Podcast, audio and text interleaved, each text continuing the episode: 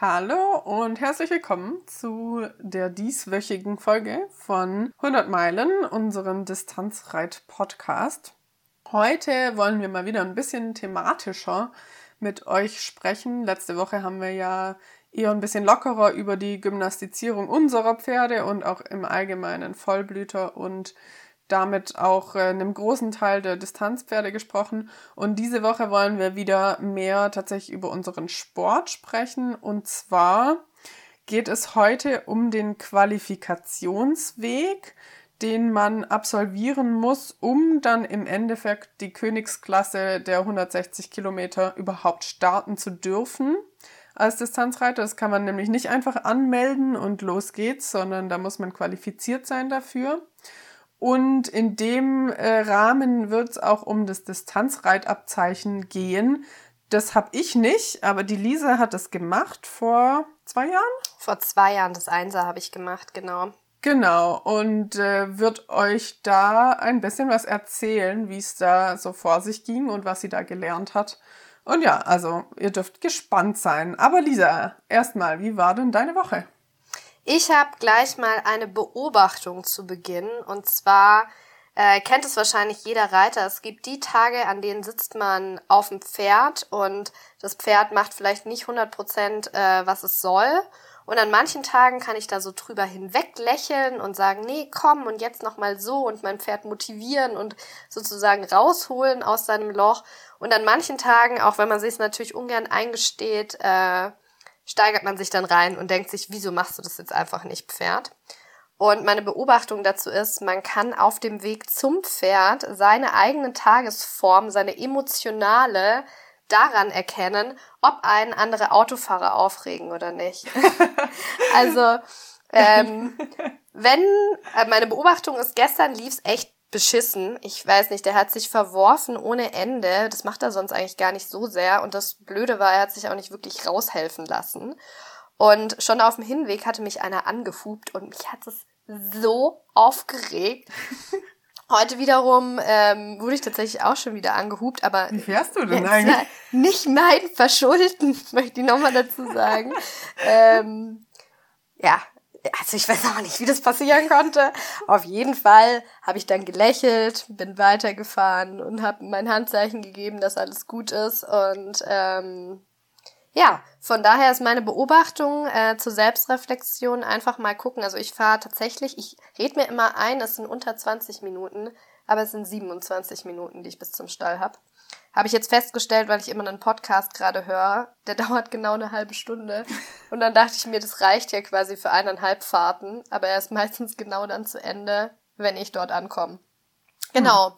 Also schon mal so viel dazu. Mein Pferd lief gestern nicht so gut, aber ich muss ihn da auch ein bisschen in Schutz nehmen. Ich bin ja gerade immer so viel weg an den Wochenenden. Ich war jetzt auch in Wien auf einer Hochzeit vier Tage und dann wurde er wieder nicht geritten. Und er braucht da immer so ein bisschen wieder Anlaufzeit. Das ist gerade echt so ein bisschen suboptimal. Dafür lief er heute wieder viel, viel, viel, viel besser. Also von daher, ähm, denke ich mal, war es jetzt nicht ganz so schlimm, dass ich ihn da gestern ein bisschen ja, wie soll ich sagen, äh, härter rannehmen musste, dass, äh, dass mal irgendwie was halbwegs Gutes bei rauskam. Aber natürlich gestern ähm, standen wieder ein, zwei Bandenprofis da. Hm. Immer wenn es nicht klappt. Grundsätzlich. Und heute, als es echt eigentlich ganz gut lief, waren nur zwei Leute da, die mich blöd gesagt sowieso mögen. Mann. Naja. Aber ich bin jetzt tatsächlich mal zwei Wochenenden am Stück hier. Ähm, das heißt, Was? ja, ist verrückt, gell? Das kommt bei mir einmal im Jahr oder so vor. Ähm, und dann kann ich mal zwei Wochen am Stück, also sozusagen drei Wochen, zwei Wochenenden, ähm, mit dem Tierchen arbeiten. So viel zu mir. Äh, Jana, wie war deine Woche? Ja, also erstmal zu deiner Beobachtung mit dem Auto. Mir geht es tatsächlich auch so, wenn ich einen richtig schlechten Tag hatte, also es muss gar nicht unbedingt ähm, am Autofahren aufgehängt sein, aber wenn ich so eine so einen Groll im Bauch habe irgendwie, weil irgendwas halt passiert ist, grad, was mich übel aufregt. Ich habe gerade Troll im Bauch verstanden. Ja, der kleine Troll, der in meinem Bauch rumboxt. genau, ist aber eigentlich ein schönes Bild. Okay. ähm, ja, also jedenfalls muss ich dann oft auch wirklich drüber nachdenken, ob ich jetzt aufs Pferd steige oder nicht, weil die Maddie ist ja auch so ein Sensibelchen und die spürt es sofort, wenn ich schlecht drauf bin. Und dann, wenn die sich dann irgendwas leistet, wo ich normalerweise halt so, ha ja, passt schon bin, ähm, dann werde ich immer so, jetzt mach doch bitte, Pferdchen. Also so wie du es jetzt auch äh, beschrieben hast. Und also ich habe die Erfahrung bei mir gemacht, ich muss dann absteigen und aufhören, weil es wird meistens einfach nichts, wenn ich mich da dann versuche durchzubeißen dann schaukeln wir uns nur gegeneinander auf. Also manchmal hilft das Genghis Khan auch, manchmal braucht er auch ein bisschen eine Ansage. Und dann ist es ganz gut, wenn ich mal da stehe und sage, so, jetzt aber. Aber klar, wenn man drauf sitzt und sich verkrampft und dann, dann wird's nix. Ja, und so eine Ansage sollte ja nicht aus einer Emotionalität herauskommen, sondern eigentlich aus einer Rationalität heraus. Ja, das stimmt voll. Ich habe dann gestern auch äh, zehn Minuten früher aufgehört und habe gesagt, das wird heute nix mehr. Ja, ja, genau. Ja, und sonst äh, war meine Woche gut. Ähm, ich war jetzt auch am Wochenende nicht da. Und da war meine Reitbeteiligung da. Es auch, also so eine richtig dumme Geschichte ist mir da wieder passiert. Ich hatte am Freitagmorgen noch Hufschmiedtermin um acht. Ich hatte aber in meinen Kalender geschrieben, wer weiß, warum dass mein Hofschmied um 10 kommt. Bei mir kam er gestern um 10. Ja, oh, siehst du, ich weiß auch nicht, wieso ich das gemacht habe. Jedenfalls habe ich ihn dann verpasst. Ich war dann um Viertel nach acht am Stall, total ärgerlich, ne? Aber er hatte sich dann irgendwie schon so mega geärgert, dass ich nicht da war und das Pferd nicht da war, weil die sind nachts auf der Koppel und waren dann noch draußen. Und ähm, dann ist er wieder gefahren und hat mir eine bitterböse Nachricht geschrieben, weil er sich so geärgert hat. Zu Recht natürlich, ne? Oh. Ja, ähm, und dann hat aber die Maddie tatsächlich gemeint, so, ich bin jetzt über mein Intervall drüber und hat dann erst am Samstag während dem Ausritt mit meiner Reitbeteiligung das eine Eisen abgetreten und dann am Sonntagnacht das zweite Eisen auf der Koppel. Also Maddie hat euch auf jeden Fall huftechnisch im Griff. Oh, ich sag's dir. Ja, ja, also die hatte dann keinen Bock mehr. Aber ich habe tatsächlich auch schon so Anfang Mitte äh, der letzten Woche gemerkt, dass sie nicht mehr so gut läuft und dass es da wirklich Zeit ist. Wir haben jetzt tatsächlich das Intervall auch eine halbe Woche kürzer gemacht, das nächste, ähm, damit es halt einfach gar nicht so weit kommt. Musst dir halt nur den richtigen Termin dann auch eintragen, ja. Ja, ich habe ihn mir sofort direkt aufgeschrieben. Ah oh ja, ärgerlich. Naja, also deswegen hatte sie Zwangspause, aber es hat ihr tatsächlich gar nicht so schlecht getan, ähm, dass sie da jetzt halt zwei Tage, ja, was heißt stand, auf der Koppel war sie trotzdem mit Schuhen und der Hufschmied ist auch wirklich zufrieden mit ihrer Entwicklung. Also sie hat natürlich noch keine guten Hufe, aber es geht halt in die richtige Richtung und es ist bei jedem Mal besser. Und sie läuft ja auch echt gut gerade und da bin ich super froh drüber. Und auch noch als so ein kleiner Nachtrag zu unserem Thema letzte äh, Folge. Das habe ich dir auch noch nicht erzählt. Ja. Was ich jetzt gemacht habe, ähm, um mir ein bisschen Inspiration für die Gymnastizierung zu holen, ist, ich habe mir so einen Trainingsplan gekauft.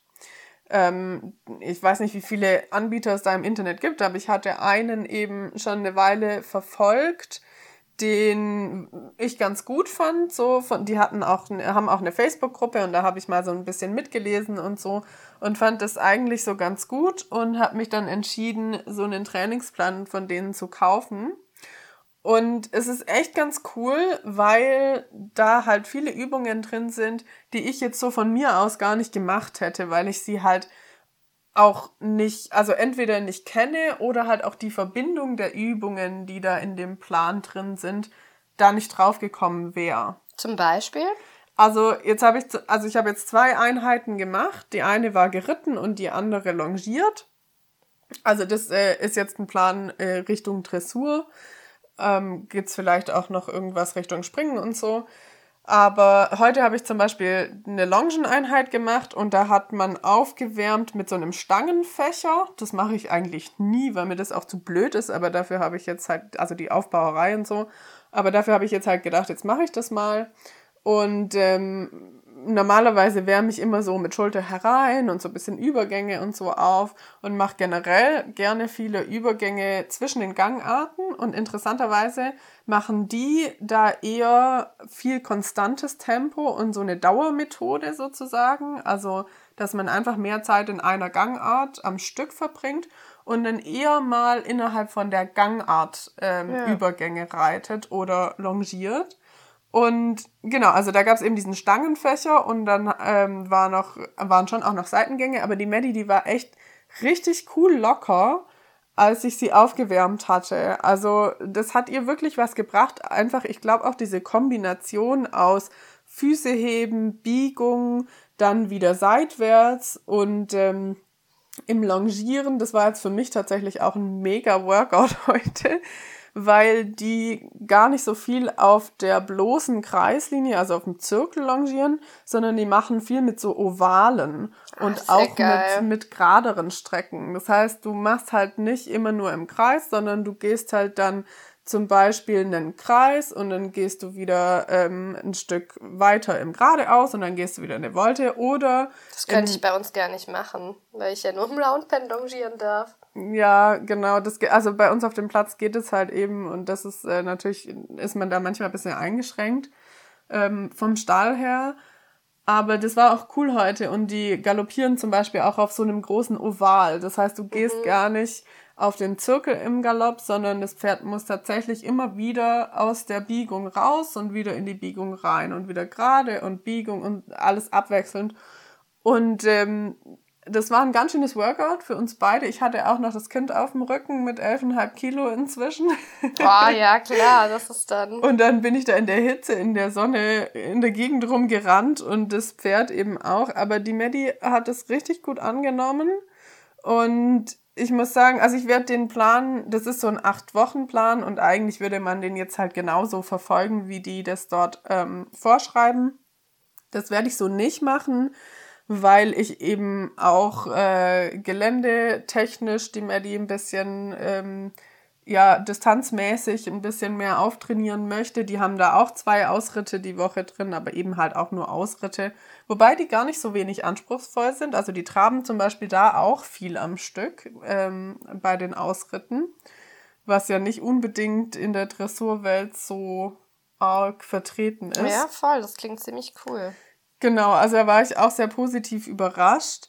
Aber die haben eben nur zwei Ausritte und ich mache eigentlich eher drei Ausritte in der Woche. Und ich werde es jetzt einfach so machen, dass äh, wenn es an dem Tag passt mit Platzarbeit, dann mache ich eben sozusagen die nächste Platzarbeit im Plan.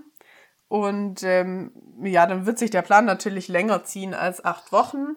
Aber da habe ich jetzt einfach so ein bisschen, ja, so einen Input und einen Anschubser, mal wieder die Dinge auch neu zu denken, weil ich finde, man kommt schon immer so in so ein Muster rein und macht so ein bisschen so seine Lieblingsübungen.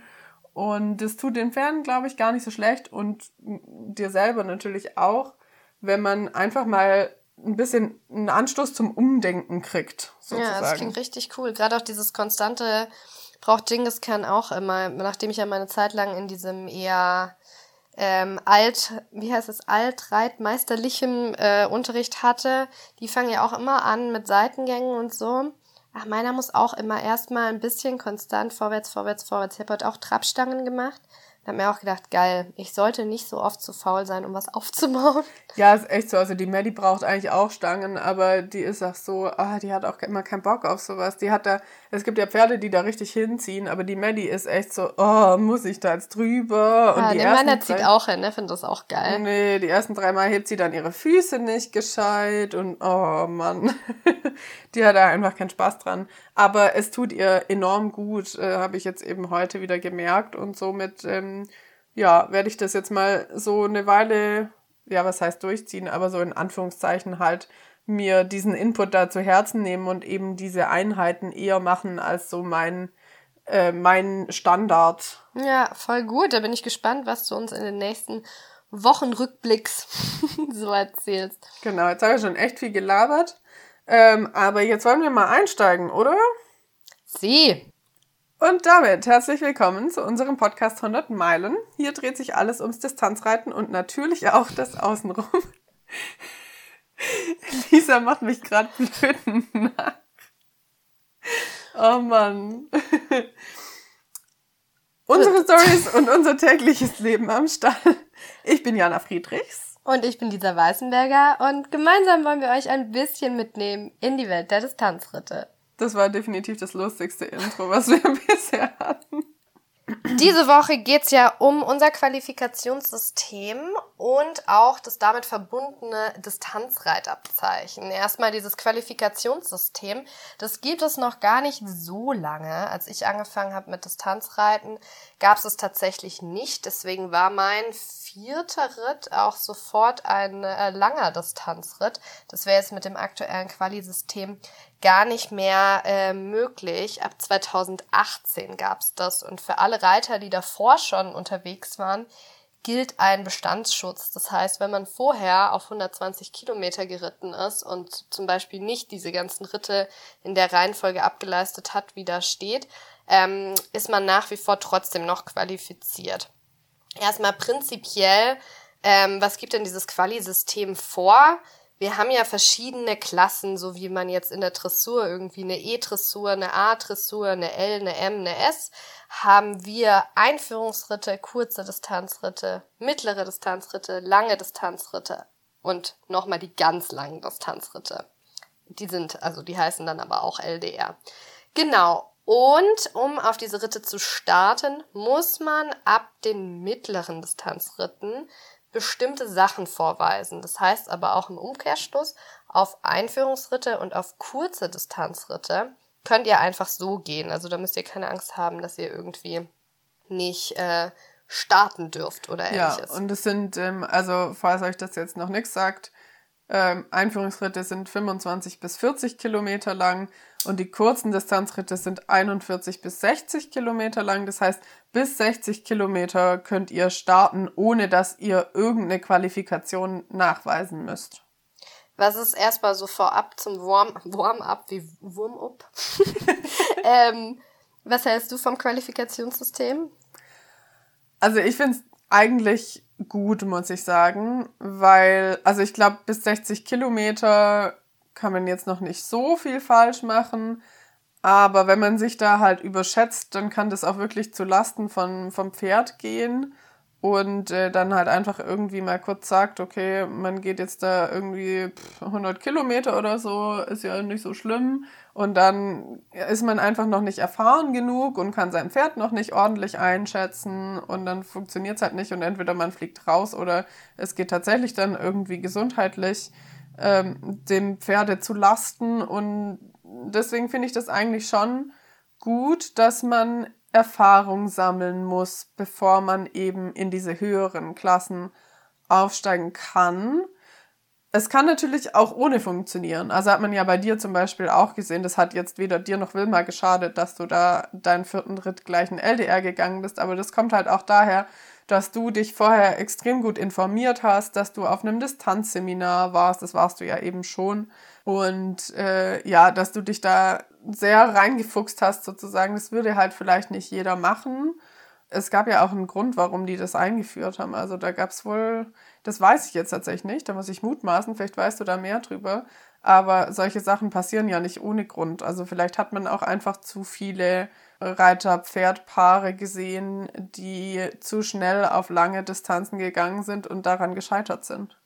Also ja, so war das auch ungefähr. Man hat einfach gesagt, in jeder Sparte gibt's ja eigentlich sind sogar Abzeichen vorgeschrieben. Bei uns, das können wir ja schon mal spoilern, kann man sich entweder über Ritte und Abzeichen qualifizieren, äh, aber man kann sich auch nur über Ritte qualifizieren. Das heißt, man muss sich nicht zwingend irgendwann in seiner Distanzreiterkarriere mal einem Prüfer vorstellen von der FN. Das wäre jetzt nämlich auch direkt meine kleine ja, was heißt Kritik? Also ich finde so ein bisschen, ähm, es ist ja immer so ein bisschen in der Kritik, dass Distanzreiter nicht so gut Dressur reiten können. Und dadurch, dass es halt, dass man das nie machen muss, ja, gibt's halt Leute, die da eben nicht so stark sind. Und das Zweite, was ich immer so ein bisschen schwierig in der Umsetzung finde, um ähm, auf lange Distanzritte von 81 bis 119 Kilometer starten zu dürfen, muss man ja drei mittlere Distanzen in der Wertung haben. Mit nicht schneller als 16 kmh. Und wenn ich mich bei uns in der Gegend hier so umschaue, es gibt kaum MDRs. Es ist wirklich, mhm. Also um drei Ritte da zu haben, ich hatte das bei einer Freundin, die sich auch mega gut auskennt und selber Tierärztin ist und also einfach wahnsinnig viel Kompetenz mitbringt. Und die hat auch halt oft ähm, am Wochenende geschichtet und so weiter. Das heißt, konnte jetzt auch nicht einfach bei jedem Ritttermin, der drinnen stand, und dann brauchst du halt schnell mal für drei Ritte zwischen 61 und 80 zwei Jahre. Und wenn man dann halt ein Pferd hat, was eigentlich mehr könnte, und man muss es so verschenken, dann ist das natürlich ein bisschen schade, aber natürlich ist das Grundding von diesem Quali-System super. Das soll ähm, Reiter und Pferde schützen. Ja, ich denke, da gäbe es schon auch noch ähm, Verbesserungsmöglichkeiten, wie du jetzt eben sagst. Also wenn man was verlangt, dann muss man es auch anbieten, die Dinge, die man dafür tun muss. Also im Endeffekt, wenn das Angebot nicht da ist, dann kann man es eigentlich auch nicht verlangen, oder? Also darauf läuft es ja so ein bisschen raus. ich weiß auch nicht, ob das nur bei uns hier in der Gegend so krass ist, dass es quasi, es gibt immer KDRs und dann LDRs. Ja gut, aber man muss ja auch sagen, du willst äh, ja jetzt als Nicht-Profi-Reiter nicht unbedingt mit deinem Pferd irgendwie zehn Stunden nach Norddeutschland fahren, wenn du am Bodensee lebst, um einen MDR zu reiten. Ja, das also stimmt. das ist halt einfach, es ist auch völlig außerhalb der Proportionen, kann man das so sagen? Ja. ja, okay, wie auch immer. Ähm, ja, das ist sicherlich was. Und aber das andere, was ich glaube ich auch so ein bisschen schwierig finde, wo du jetzt auch drauf eingegangen bist, ist die, ähm, dass man halt zeigt, dass man Dressur reiten kann. Ich weiß nicht. Ich meine, es gibt bei uns halt auch einfach echt viele Leute im Sport, die eher zum Beispiel jetzt aus dem Western kommen oder halt Wanderreiter sind und nicht wirklich Ahnung haben von Dressur. Also, dass man da jetzt irgendwie spezifisch sagt, okay, die müssen sich irgendwie der FN stellen, war, weiß ich nicht. Also, die FN kümmert sich ja jetzt auch nicht so, also ja, die kümmern sich schon auch um den Western-Bereich, aber der Western-Bereich ist nochmal irgendwie so ein bisschen, finde ich immer so ein bisschen eine Extrasparte, oder? Ja, wobei, also beim Distanzreitabzeichen ist es ja zum Beispiel Reitweisen offen. Also du musst keine FN-Dressur reiten. Da werden ähm, bestimmte Elemente verlangt, wie zum Beispiel in so einem Stangenviereck anhalten und sich drehen. Du musst irgendwie über ein Cavaletti kommen. Du musst aus dem Galopp in Stand kommen zum Beispiel. Das kann aber über Trab und Schritt erfolgen. Also du musst quasi einfach zeigen, dass du dein Pferd im Griff hast. Ja, aber das ist jetzt nur beim Distanzreitabzeichen, oder? Das, das ist stimmt, jetzt nicht bei aber das den kann FN. man ja, das kann man ja machen. Also das Distanzreitabzeichen ja. ist ja von der FN. Ja, ich meinte jetzt bei den allgemeinen FN. So. Ähm, haben eigentlich die Westernreiter auch Abzeichen? Die haben doch bestimmt auch Abzeichen. Ja, oder? die sind auch unter dem äh, Dachverband der FN, oder? Ja, aber das sind nicht diese normalen Reitabzeichen. Nee, oder? die heißen da dann natürlich anders. Ich hatte ja mal eine Bereiterin auf Zehner, die war Western-Trainerin ja, genau. B. Und äh, die hatte auch so Abzeichen gemacht. Also vielleicht kann man ja auch die äh, Reitabzeichen irgendwie in, in Western. Das, da kenne ich mich jetzt tatsächlich zu wenig dafür aus, aber vielleicht kann man die auch in Western-Ausprägung reiten oder so. Das weiß ich jetzt auch nicht. Aber wenn jemand ähm, nicht aus der FN-Reitlehre ist, dann kann er ja auf jeden Fall übers Distanzreitabzeichen gehen. Das genau. Aber jetzt können wir einmal aufführen, was man denn eigentlich machen muss, wenn man auf über 60 Kilometer, nämlich ab 61 Kilometer, starten möchte. Und zwar gibt es da eben diese zwei Schienen. Man kann sich entweder über solche Abzeichen qualifizieren oder über Ritte. Um ähm, dahin zu kommen, wenn man nur über Ritte gehen möchte, dann muss man einfach drei Ritte zwischen 40 und 60 Kilometer in der Wertung haben dieses, es ist immer alles nicht schneller als 16 km/h. Das ist auch sowas, dass man erstmal äh, auf Strecke geht und später erst auf Tempo. Genau. Und die andere Möglichkeit ist, dass man jetzt, um einen MDR reiten zu dürfen, ein Distanzseminar macht und einen Ritt äh, von 40 bis 60 Kilometer. Das Distanzseminar ist jetzt noch kein Distanzabzeichen, sondern das bieten oft Veranstalter zum Beispiel von Distanzritten auch an, dass man dort ein Seminar bei denen machen kann und da geht es dann einfach so ein bisschen um die Theorie eines Distanzritts. So, ähm, ja, an sich so ein, ein Einsteigerseminar heißt es auch. Vortraben oft. ist da tatsächlich Vortraben ist da tatsächlich auch Pflicht. Also man muss eben diese Theorie besuchen und einmal das Vortraben zeigen. Gibt's, wie Jana schon gesagt hat, auch von super vielen Veranstaltern. Da gibt's auch keine Prüfung oder so in dem Sinn. Und dieses Distanzseminar kann man aber auch jedem ans Herz legen, der auch nur auf einen Einführungsritt oder auf eine kurze Distanz starten möchte. Genau. Und was man aber noch machen kann, ist, man muss nicht unbedingt ein Distanzseminar machen, sondern wenn man zum Beispiel jetzt schon den Reitpass oder den, also früher hieß es Reitpass, jetzt ist es der Pferdeführerschein Reiten macht, dann kann man zwei kurze Distanzritte reiten, also von 40 bis 60 Kilometer. Und dann darf man auch auf einem MDR starten. Das wäre jetzt zum Beispiel bei Lisa auch möglich gewesen, weil Lisa hat den deutschen Reitpass. Wir haben aber gerade interessanterweise auch rausgefunden, dass sich das ganz schön verändert hat, was man da machen muss. Also 2020 wurde wohl der Basispass und der Reitpass ähm, zu dem Pferdeführerschein Umgang und Pferdeführerschein Reiten. Und da muss man, also für den Pferdeführerschein Reiten muss man inzwischen gar nicht mehr so sonderlich viel reiten, sondern da geht es eigentlich irgendwie nur um Freireiten in allen Gangarten, in der Abteilung reiten und ähm, nötige Handzeichen zum Ausreiten. Und dann gibt's natürlich noch ganz viel Theorie dazu und äh, so Sachen wie Pferdegesundheit und, und so weiter und so fort. Aber Lisa, erzähl doch mal, was du machen musstest. Also ich habe schon gesagt, irgendwie haben die das ganz schön abgespeckt, weil wir damals mussten auf jeden Fall einen Geländeparcours springen. Also ich bin da so ein, ja, das entspricht so einem E-Vielseitigkeits- Parcours. Ich bin auch, habe mich da auch mal wieder verletzt. Typische Lisa-Geschichte. Ich hatte ein vierjähriges Pferd, was eigentlich noch gar nicht, äh, die war überhaupt nicht ready für sowas, äh, weil mein eigentliches Pferd hatte equines Asthma und ist ausgefallen und das vierjährige Pferd war immer mein Ersatzpferd sozusagen im normalen Reitunterricht, wenn die nicht lief. Das kam natürlich öfters vor wegen des Asthmas. Naja, auf jeden Fall war die vierjährig. Dann kam ein Helikopter.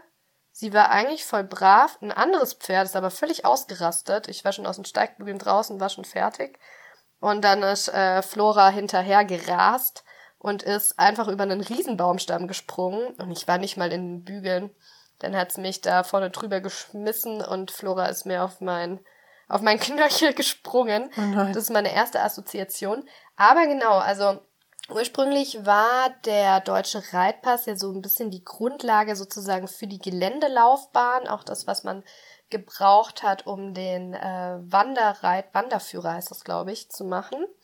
Ähm, ist jetzt ein bisschen abgespeckter, aber die werden auch schon ihren Grund gehabt haben.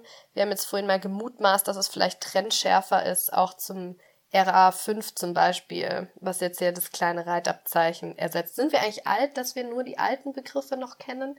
Wir mussten jetzt wirklich nachlesen, wie die neuen eigentlich heißen. Ja, aber ich habe nämlich damals auch das große Hufeisen gemacht und das heißt ja jetzt auch nicht mehr so, sondern das ist jetzt das Reitabzeichen 7. Und da hast du aber auch gesagt, du musstest Kreuzchen springen. Ja, und jetzt muss man scheinbar nur noch irgendwie über Bodenstangen oder so oder zumindest also oder Cavalettis oder sowas und ich musste damals tatsächlich auch einen also einen Parcours mit Kreuzen springen. Das war, ähm, ja, ich habe irgendwie das Gefühl, die haben das so ein bisschen nach unten angepasst. Die Jugend von heute, die kriegt alles geschenkt. genau. Naja, aber sei es drum jedenfalls, wenn ihr diesen Reitpass von damals oder heutzutage den Pferdeführerschein reiten habt, dann müsst ihr nur zwei Ritte ähm, nachweisen können, um MDR zu reiten. Oder wenn ihr sogar mal das Reitabzeichen 5 gemacht habt, was man ja irgendwie für alles Mögliche in der Turnierwelt braucht. Also wenn ihr da irgendwie schon mal unterwegs seid, dann habt ihr ja vielleicht das Reitabzeichen 5. Da ist der Reitpass und der Pferdeführerschein Reiten Voraussetzung. Das heißt, den habt ihr dann sowieso auch. Dann müsst ihr tatsächlich auch nur einen Ritt von 40 bis 60 Kilometer ähm, nachweisen. Genau, also wenn man tatsächlich irgendwie so eine Situation hat, wo man nicht so viele Ritte in der Gegend hat oder man möchte es ein bisschen schneller machen, dann macht es auf jeden Fall Sinn, wenn man da so ein bisschen über die Abzeichen und äh, Seminare geht.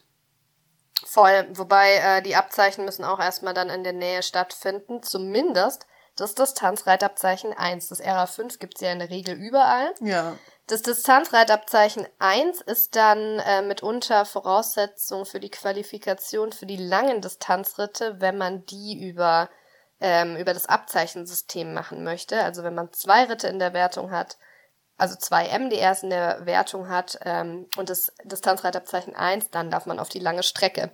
Ich glaube, das klingt gerade super kompliziert zum Zuhören.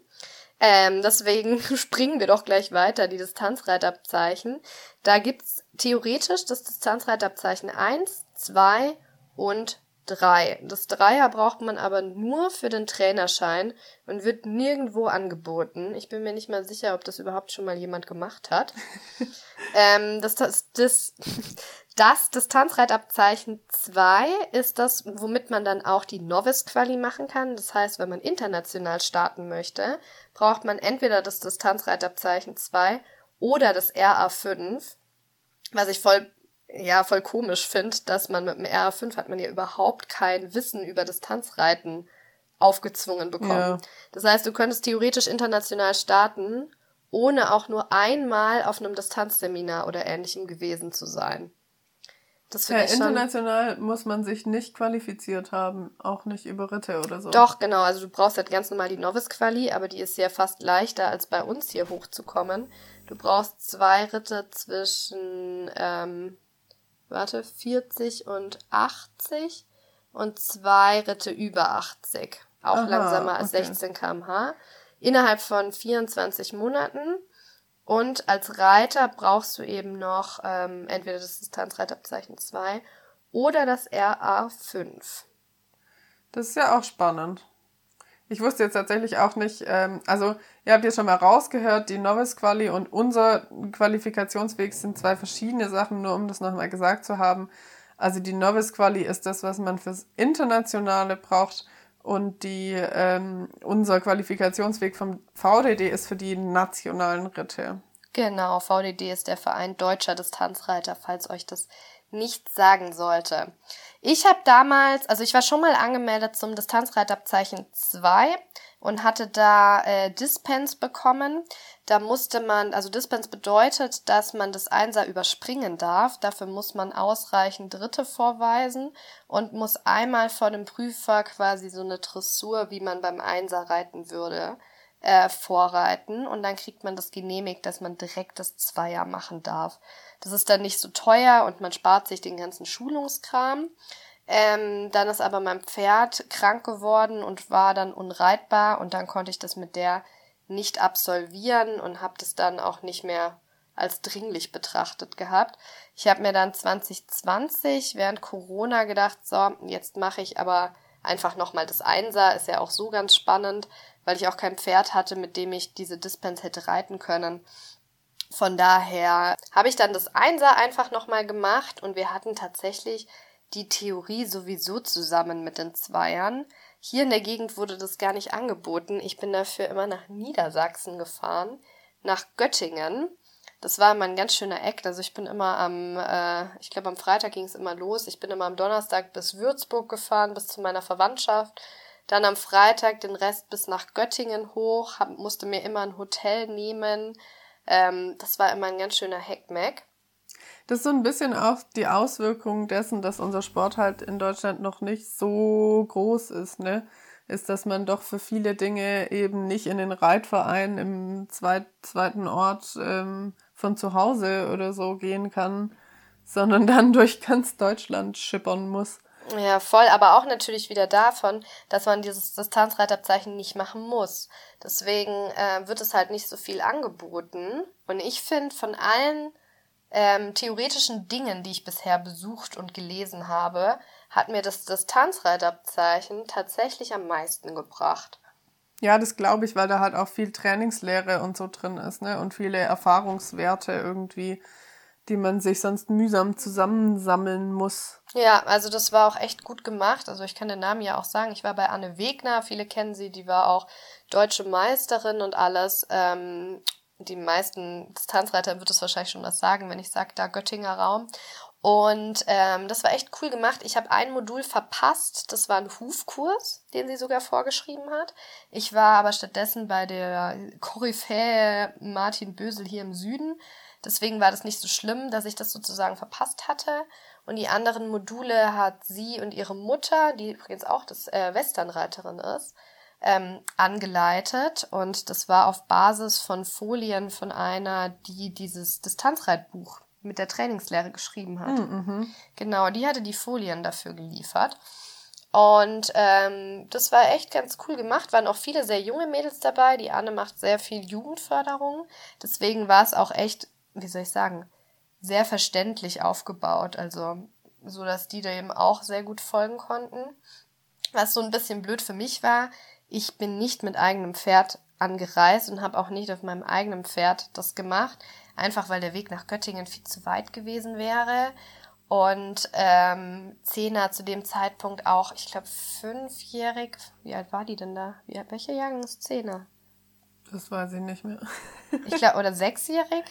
Wahrscheinlich sechs. Ich glaube, 2014er Jahrgang.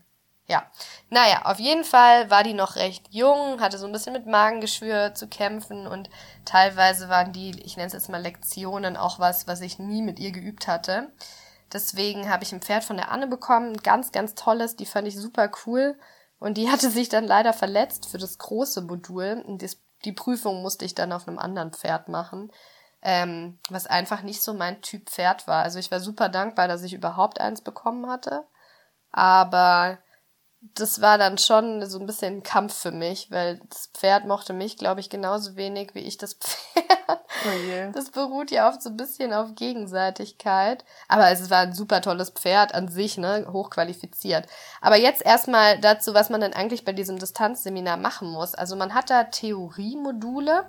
Das war klassische Trainingslehre, aber auch nochmal eine Wiederholung von diesem ganzen Pferdegesundheitszeug, was man auch beim Pferdeführerschein Umgang schon hat und auch relativ tiefgehend, sowas wie ATP und Laktatbildung, also auch viele biochemisch, ja biochemische Vorgänge, wann da jetzt was wie zerfällt, also da das ging echt krass in die Tiefe.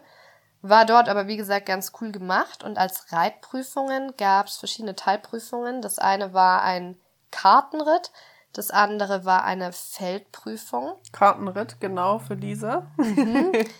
Ich kann ja mal tief, tiefer reingehen, was man da machen musste. Beim Kartenritt hat man, wie der Name schon sagt, eine Karte bekommen und musste die nachreiten und auf dem Weg standen Streckenposten, die geguckt haben, ob man den richtigen Weg reitet.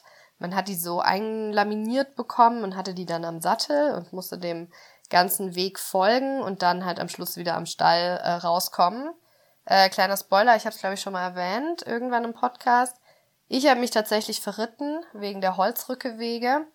Das war so ein bisschen undurchsichtig, wenn man sich dort in der Gegend nicht so auskannte. Aber das war richtig blöd. Ich kam an einer Stelle raus, die war mitten auf dem Feld und ich wusste, ich hätte in einem anderen Waldstück rauskommen müssen. Ja, das und, ist dann schön blöd, wenn man da irgendwie dasteht und weiß, oh shit, ja. hier dürfte ich nicht sein.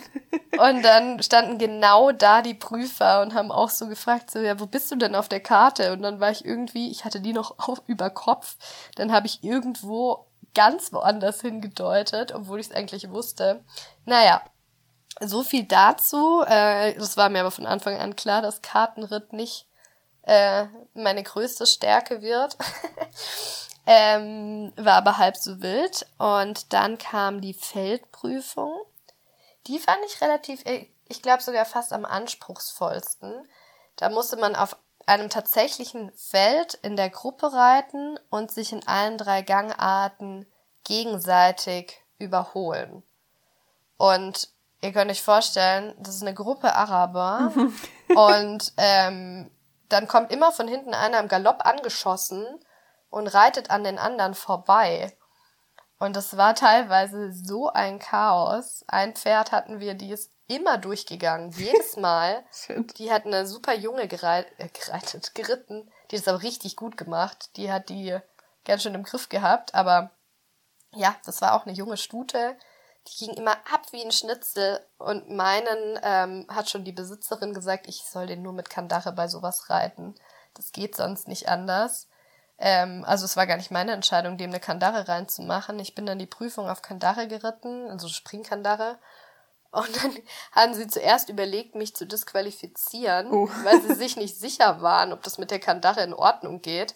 Also ich war an dem Tag äh, irgendwann war ich so angepisst, weil eben das erste mit dem Kartenritt und den Holzrückewegen war schon mal ein bisschen blöd, weil sich die anderen im Gelände auskannten. Dann ging diese Diskussion um diese Kandare los, wo ich mir nur dachte, hä, das habe ja nicht ich entschieden. Ähm, da müssen sie sonst mit meiner Prüferin, äh, mit meiner Trainerin sozusagen sprechen, aber nicht mit mir. Genau. Und dann kam noch die Dressur. Die war tatsächlich von einer Dressur-FN-Prüferin, ähm, wurde das geprüft, wo man natürlich so ein bisschen grundnervös wird, weil man genau weiß, man reitet nicht wie so ein typischer Dressurreiter. Die hat es aber wirklich sehr, sehr nett gemacht und hat auch alles so ein bisschen ja, die konnte gut beurteilen, ob das was ist, was man, was einfach nur noch schöner aussehen könnte, oder ob das was Basales ist, sag ich jetzt einfach mal, was man da nicht kann. Also mein Pferd zum Beispiel, was ich dann ausgeliehen bekommen hat, hatte so ein bisschen eine unreelle Aufrichtung. Also immer sehr den Kopf oben, aber den Unterhals angespannt. So ein bisschen wie ein Achaltekiner oft dasteht. Und da konnte ich ja nichts dafür sozusagen. Ich habe echt alles getan, um den ab und zu mal kurz in die Tiefe zu kriegen. Und ähm, was sie dann echt ganz nett gemacht hat, man durfte danach kurz reflektieren. Und wenn man das erkannt hat und sagen konnte, hey, das ist eigentlich nicht korrekt so, mhm. dann hat es eigentlich in der Regel gepasst. Ja, cool. Also es war schon äh, recht, was heißt recht anspruchsvoll, man musste halt über ein Ding springen und man musste aus dem Galopp sozusagen anhalten, man musste diese Wendung da machen und das alles in der Abteilung. Ich muss sagen, ich habe auch äh, vergessen gehabt, dass ich einfach nicht mehr ans Abteilungsreiten gewöhnt bin. Ja, Abteilungsreiten, oh, ich weiß auch nicht, wieso man das immer macht. Ich bin gar kein Fan von Abteilungsreiten. Ich finde das so doof. Ja, also es ist echt. Puh. Genau, also das waren die drei Teilprüfungen, die waren alle an einem Tag. Und am nächsten Tag war dann die Prüfung, wo wir jetzt auf einen Einführungsritt gegangen sind. Und da gab es zwei Einführungsritte. Einen über, ich glaube, äh, 40 und den anderen über, ich weiß gar nicht, ich glaube, es war sogar nur eine Schnupperdistanz. Entweder waren es 21 oder 25 Kilometer. Ich dachte, wir reiten den 40er, aber wir sind tatsächlich nur diese lappigen 25 oder so geritten. Und ähm, ja, das war halt ein ganz normaler Distanzritt. Man wurde nur von den Prüfern an den ganzen Gates und auch beim Wettcheck und so immer abgefangen. Die haben dann immer gefragt, zum Beispiel, warum kühlst du gerade? Warum kühlst du nicht? Ähm, sattelst du ab, sattelst du nicht ab? Warum bist du den Berg im Schritt hoch? Und da musste man dann schon auch mit Trainingslehre ein bisschen glänzen. Mhm. Und dann wurde noch deine Teamleistung beurteilt, was ich an sich mega cool finde, dass es das als Parameter gibt. Wobei ich sagen muss, dass halt ähm, der Großteil der Gruppe in dieser Jugendförderung war und die immer als Gruppe zusammen auf Distanzritte gehen. Und ich war mit einer, die war so, wie alt war die wohl? Hoffentlich sage ich jetzt nichts Falsches. Ich schätze mal Mitte 40. ähm, wir waren so ein bisschen extra, sage ich jetzt mal. Und es war dann gar nicht so leicht, den gleichen Team Spirit und so weiter zu zeigen, wenn man so gar nicht aufeinander ähm, abgestimmt ist. Hm. Genau, ich habe mich dann tatsächlich auch noch. Inwiefern wurde das ähm, also bewertet, diese Teamleistung? Also was waren da die, was wurde da abgeprüft? Also du wurdest ja mehr oder weniger nur beobachtet. Da ging es zum Beispiel drum, bei mir im Feedback hieß es zum Beispiel, es war richtig gut, dass ich beim Pulsen gewartet habe, weil ich halt mit dem anderen Pferd von der 45-Jährigen, wir sind ja zusammen gestartet und damit der Puls halt nicht hochschnellt, ähm, habe ich direkt neben dem Pferd gewartet. Sowas war da mit dabei. Aber auch, ähm, keine Ahnung, deinen Teamkollegen nochmal fragen, hey, hast du deine Checkkarte? Wie gehst du mit deinen Trossern um? Mhm, okay. Solche Sachen. Ich habe mich da irgendwie auch verletzt gehabt. Ich weiß gar nicht mehr. Mal wieder. ja, ja, ich bin bei solchen Prüfungen echt verflucht. Ich habe irgendwas ans Knie bekommen. Ich weiß gar nicht mehr wie genau. Auf jeden Fall konnte ich nicht mehr laufen. Und dann hieß es in meinem Feedback, dass ich nicht so viel gemacht habe gegen Ende. Oh. Und ich war so kurz davor, alles abzubrechen. Ich habe mir Ibuprofen ich glaube, 1600 geballert, damit ich überhaupt noch nochmal aufs Pferd hochgekommen bin. Aber das wurde irgendwie nicht berücksichtigt. Und das wussten sie, oder wie? Eigentlich wussten die das schon. Es war ja kaum zu übersehen. Ich konnte ja, ich konnte einfach nicht mehr laufen. Oh je. Also, naja. Okay. Naja, aber du hast das Abzeichen bekommen. Ich habe das Abzeichen geschafft. bekommen, genau. Ihr hört, ähm, die Prüfungen waren ein bisschen holprig, aber die Experience an sich, die war richtig gut, vor allem vom Input. Die Theorieprüfung habe ich ganz vergessen, die gab es natürlich auch noch. Die Theorieprüfung äh, war eben über das ganze Distanzreitermäßige Zeug, eigentlich hauptsächlich während des Distanzrittes. Und es gab aber noch eine getrennte Theorieprüfung ähm, nach diesem Kartenritt. Ich hatte da zum Beispiel super einfache Fragen. Also ich wurde gefragt, warum man einem Pferd Mesh füttert. Mhm. Was ich auch ein bisschen random fand, es gab so gar keine Frage bei uns zu diesem ganzen biochemischen Zeug. Ne? Ich habe mir da alles reingeballert und auswendig gelernt.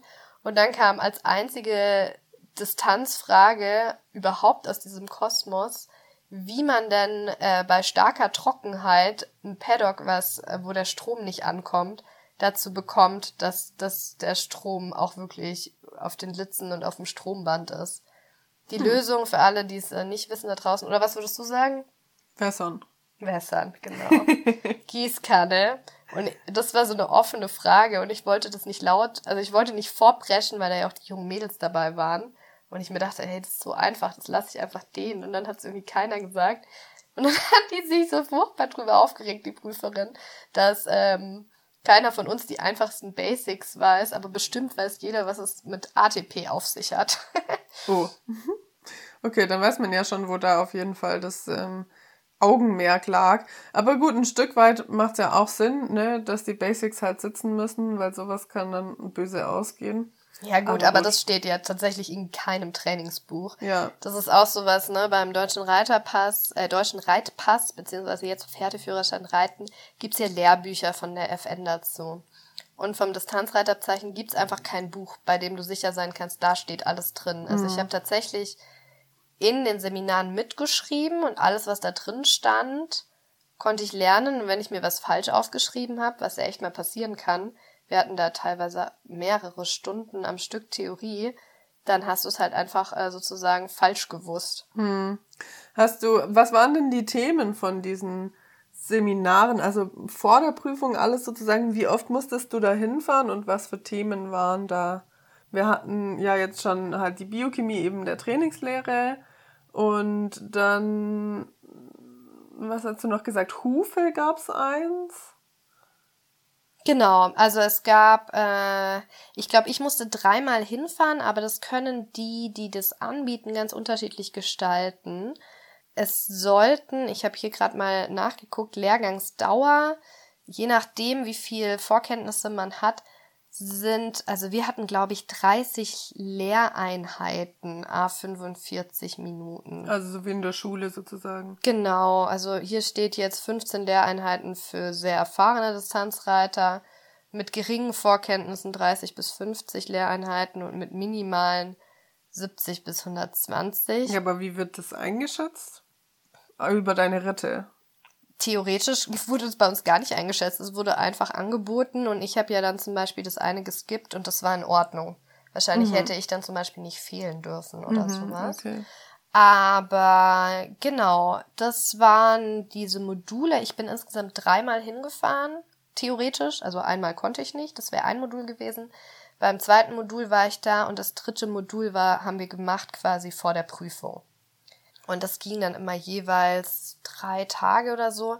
Man ist immer vormittags geritten und nachmittags hatte man Theorie oder andersrum. Wir waren in zwei Gruppen eingeteilt, weil wir meistens nicht alle gleichzeitig äh, auf dem Platz reiten konnten. Oder wir haben nur das Reiten gesplittet, dass eine Gruppe quasi zum Beispiel Feldprüfung geübt hat und eine äh, Gruppe die Dressur. Aber ich glaube, das ist super unterschiedlich. Ich würde auch mein nächstes Distanzreitabzeichen, das Zweier, woanders machen, aber nicht, weil es da oben irgendwie schlecht war oder so. Übrigens, die Sache, die ich gerade bei den Prüfern so ein bisschen angekreidet habe, der Prüfungssituation, das hat nichts mit dem Trainer zu tun. Also die Prüfer sind andere Leute als die, die den, ähm, den Lehrgang sozusagen anbieten. Und genau, ich würde es das nächste Mal wahrscheinlich einfach woanders machen, damit ich nochmal anderen Input bekomme. Weil ich schon glaube, dass das sehr unterschiedlich teilweise gestaltet wird, auch der ganze Input weil es ja eben kein Lehrbuch gibt. Okay, und gab es da noch, also jetzt außer Trainingslehre und ähm, dieser Hufgeschichte, gab es da noch andere? Also was waren die anderen Themen noch oder war es das schon sozusagen thematisch? Nee, also es gab, war relativ breit gefächert. Es war eigentlich so ein bisschen alles nochmal vom deutschen Reitpass wiederholt. Also es ging um das Ganze, sich, wie man sich im Straßenverkehr verhält, Handzeichen im Gelände, die ganzen Giftpflanzen musste man nochmal irgendwie aufsagen können. Da ging es viel drum, auch nochmal so Erste-Hilfe-Zeug. Wobei viele Sachen, ne, die macht man praktisch nie so. Also auch irgendwie immer Erste-Hilfe-Set mitführen oder so Zeug. Das macht gefühlt gar keiner. Und dann ging es auch noch relativ viel um dieses Buch Grundlagen, ähm, wie heißt das, Grundlagen der Reiterei oder so, dieses typische FN-Buch. Ähm, das heißt, da kamen auch wirklich so Fragen, welcher Seitengang wird in äh, Stellung, aber nicht in Biegung geritten oder solche Sachen. Mhm, okay. Also da kamen auch einige Sachen. Was ist die einfachste versammelnde Lektion? Was ist die Reihenfolge der Ausbildungsskala? Das Ganze, was wir in dieser Trainingslehre-Folge auch gesagt hatten, mit ähm, den ganzen Zyklen bei einem Pferd, alle Trainingsprinzipien. Also es war schon sehr umfangreich. Und man kann, glaube ich, auch das Distanzreitabzeichen zusammen mit dem Pferdeführerschein Umgang und Reiten machen. Genau, also die Fragen sind ja auch an sich sehr ähnlich. Also ja. bei uns war das auch so, dass manche beides zusammen gemacht haben und die haben halt irgendwie noch drei Fragen mehr bekommen. Ja, das macht ja auch Sinn. Ja, genau. Ich hatte damals auch den Basispass, also jetzt Pferdeführerschein Umgang, zusammen mit dem ähm, Reitpass gemacht. Okay, und dann, wenn man eben das Distanzreitabzeichen 1 hat und dann noch zwei Ritte ähm, auf der mittleren Distanz, also jetzt sind wir praktisch eine Stufe höher von dem, was wir vorhin gesprochen haben, dann darf man auf lange Distanzritte bis 119 Kilometer starten. Und um dann nochmal auf diese ganz langen von 120 bis 160 starten zu dürfen, braucht man dann nochmal zwei Ritte eben wieder in der, also es sind immer dann zwei Ritte in der nächst niedrigeren Klasse, also von den zwischen 81 und 119 Kilometer und dann aber auch das Distanzradabzeichen 2. Und dann darf man praktisch die Königsklasse reiten. Oder, wie wir vorhin auch schon gesprochen haben, man macht es eben immer mit diesen drei Ritten. Also es sind auch immer drei Ritte in der Klasse drunter, sozusagen. Das gibt es übrigens auch online, diese Tabelle. Also die verlinken wir euch auch in den Show Notes. Genau, da könnt ihr euch das nochmal ähm, anschauen. Das ist natürlich ein bisschen logischer. Und was man der Vollständigkeit halber auch noch kurz sagen muss, ist, es gibt natürlich auch ein Qualifikation für, äh, ein Qualisystem für Fahrer. Das ist ähnlich wie ähm, unseres. Da geht es dann natürlich nicht um Reitabzeichen, sondern um solche Sachen wie Kutschenführerschein und Fahrabzeichen. Und ähm, man kann aber eben, glaube ich, kann man das Distanzseminar, äh, nicht das Distanzseminar, das äh, Distanzreitabzeichen auch als Fahrreitabzeichen machen? Ich glaube nicht, gell? Ich glaube, das gibt's ich nicht. Ich glaube auch nicht, nee. Ja, genau. Also da ähm, geht dann eher darum, dass man eben Kutschenführerschein macht und eben auch diese Fahrten absolviert in der Wertung. Ähm, genau, es ist, glaube glaub ich, ein bisschen einfacher. Das ja, es werden ja auch nicht so viele Fahr Fahrten angeboten. Von daher macht es ja auch durchaus Sinn, dass man nicht so viele ähm, Qualifikationen liefern muss. Ja. Mir ja. ist übrigens doch noch was eingefallen, was ich vorhin vergessen habe in der Aufzählung, was wir in der Theorie noch behandelt haben. Äh, den ganzen Punkt ethische Grundsätze, Tierschutzgesetz, Doping und ADMR-Konformität. Mhm, da ja. musste man auch, die haben dann oft irgendwie gesagt, darf ein Pferd Kamille fressen vom, vom Distanzritt und so Zeug. Und das musste man dann ein, äh, einsetzen. Einordnen, so, genau. Ja, klar, das ist natürlich auch noch ein Teil, ein wichtiger Teil. Ja, cool. Ich glaube, jetzt äh, seid ihr vollgeballert mit Theorie, beziehungsweise auch mit Lisas Erfahrung aus dem Distanzradabzeichen habt ihr vielleicht ein bisschen Einblick bekommen. Also ich habe es noch nicht gemacht ähm, und ich kann nur sagen, ich profitiere auch aus zweiter Hand von Lisas Wissen vom Distanzradabzeichen. Also das scheint schon eine ganz coole Sache zu sein. Und wenn man da die Möglichkeit hat, das zu machen, vielleicht ist es ja bei irgendwem von euch dieses Jahr um die Ecke. Es gibt tatsächlich nicht so viele Angebote. Ich glaube irgendwie, das findet eigentlich nur Zwei, einmal. drei in Deutschland. Also eins Ja. war, glaube ich, noch, wenn mich nicht alles täuscht, Richtung Landshut. Okay. was ich mir dann im Jahr drauf ähm, überlegt hatte. Und eben ansonsten bei der Anne. Ja, also ich habe gerade eben nachgeguckt und ich glaube, dieses Jahr gibt es tatsächlich auch nur eins und das ist in, warte, wie hieß das jetzt? Bos, Bussum oder so? Bassum, Bassum, Bassum? keine Ahnung, irgendwo in Norddeutschland. Zweier Postleitzahl. Ähm, Für uns ist übrigens alles jenseits von Würzburg gefühlt schon äh, Norddeutschland. Ja, naja, wir sind halt auch ganz im Süden, ne? Ich google das jetzt schnell, wo das ist. Wie heißt das? Bassum. Bassum, ja, genau. Bassum. Ähm, auf jeden Fall dort auf dem Windpferdehof. Ich glaube, ja, genau, findet das jetzt im Juli. Also da müsstet ihr kurz entschlossen sein, falls es da überhaupt noch ähm, Plätze gibt. Aber das ist vielleicht nur die Prüfung. Vielleicht waren da die halt.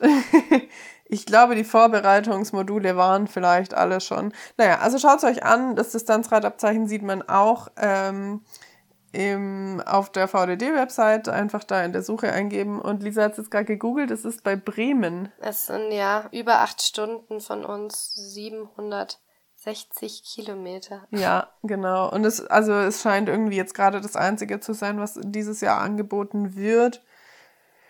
Ja, also, Das ist halt immer, also jetzt zum Beispiel bei, im Fall von Anne, ne, die haben eine Jugendförderung und wenn die wissen, dass fünf ihrer Jugendlichen in dem Jahr das Abzeichen machen, dann lohnt sich für die das anzubieten. Und wenn man ähm, nicht diese Leute eh schon an der Hand hat, dann ist es auch relativ schwierig, so ein Seminar vollzukriegen, weil eben wir waren da nur zu zweit, ähm, jetzt mal abgesehen von denen, die eh in dieser Jugendförderung drin waren und für zwei Leute lohnt sich natürlich nicht. ja, klar. Ich habe gerade auch nochmal genauer nachgeguckt, damit ich hier nicht irgendwie Blödsinn erzähle. Und zwar findet das Distanzradabzeichen 1 eben jetzt diese Woche statt. Das ist jetzt gerade im Gange vom 10. bis zum 14.07. Und am 16.07. ist dann die Prüfung. Das heißt, ähm, für dieses Jahr ist es auf jeden Fall zu spät, falls ihr euch da jetzt noch interessiert. Aber wenn ihr da Lust drauf habt, dann verfolgt es doch einfach ein bisschen auf der VDD-Seite und schnappt euch den nächsten Termin. Genau, so viel zu dieser Woche. Und dann freuen wir uns auf nächste Woche mit euch und verabschieden uns. Genau, macht's gut, ihr Lieben. Schöne Woche. Ciao, ciao. Ciao, ciao.